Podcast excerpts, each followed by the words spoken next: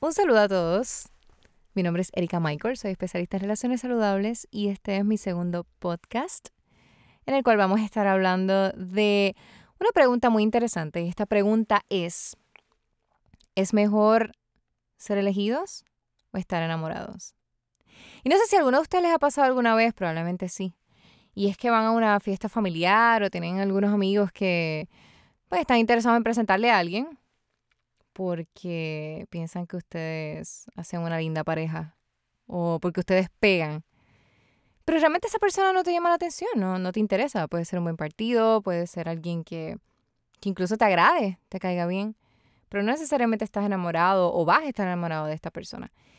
Y a veces, por el contrario, tenemos esta persona que es la que nos llama la atención, que es la que nos gusta, que es la que nos apasiona pero esta persona no siente lo mismo por nosotros. Entonces la pregunta realmente vendría siendo, ¿tendríamos nosotros que corresponder al amor de alguien que está interesado en nosotros, pero que nosotros no lo queremos simplemente porque esta persona sí nos quiere? ¿O debemos nosotros luchar por el amor de esa persona que sí nosotros queremos en nuestra vida? Y esto es lo que realmente nos hace reflexionar y nos hace entender es el hecho de que todos nos enamoramos de una idea, pero al final elegimos amar una verdad. Así que podemos tener todas estas ganas de amar a alguien, todo este deseo de, de conocer a esta persona, pero no sabemos realmente quién es esa persona.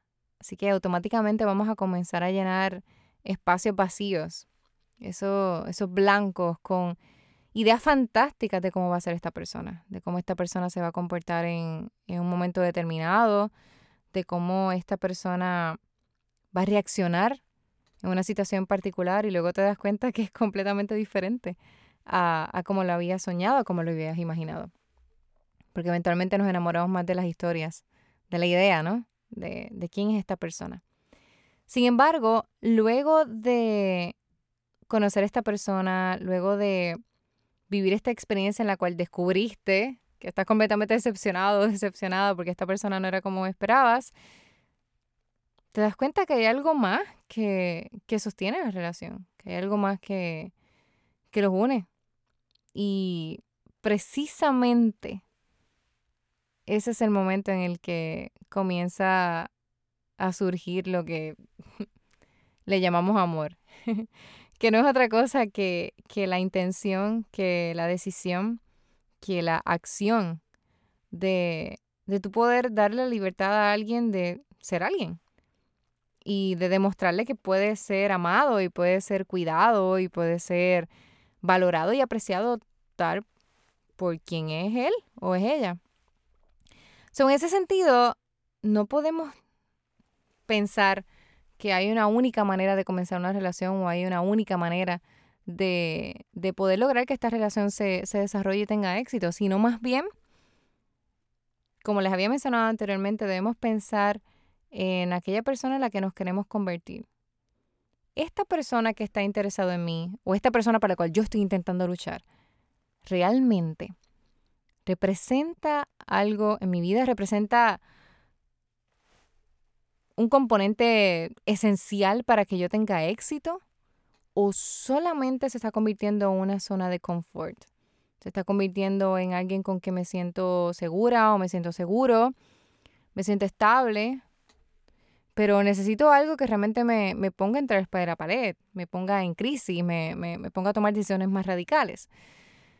Así que realmente las relaciones pueden ser muy variantes, realmente las relaciones pueden ser muy distintas a como serían las de otras personas.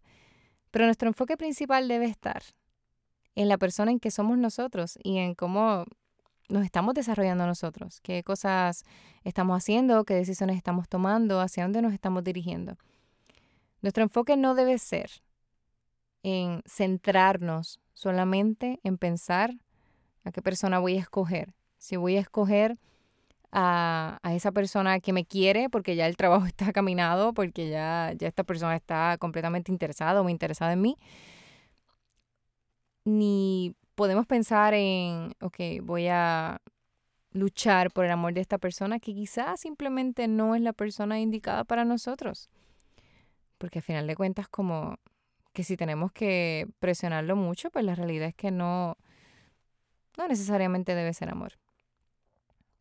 Así que nuestro enfoque debe estar única y exclusivamente en desarrollar la persona que nosotros queremos ser. Porque al final de cuentas vamos a terminar atrayendo a esa persona que nosotros queremos en nuestra vida o esa persona que nosotros necesitamos en nuestra vida. la idea es que nosotros podamos defragmentar esas ideas que, que hemos constituido durante mucho tiempo, que nosotros podamos aprender a pensar y a repensar las relaciones. Y cuando les digo pensar, me refiero precisamente a que no solo debemos sentir las relaciones, debemos aprender a pensarlas, a analizarlas, a cuestionarlas y repensarlas porque es un proceso constante el que tenemos que estar llevando a cabo. Muchas relaciones no son para siempre, algunas relaciones sí terminan siéndolo. Cuando nosotros descubrimos que tenemos la capacidad de perdonar y ser perdonados y que tenemos la capacidad de ser flexibles en cuanto al desarrollo de las relaciones. Que podamos transformarnos en cada experiencia que seguimos viviendo con, con, esta persona.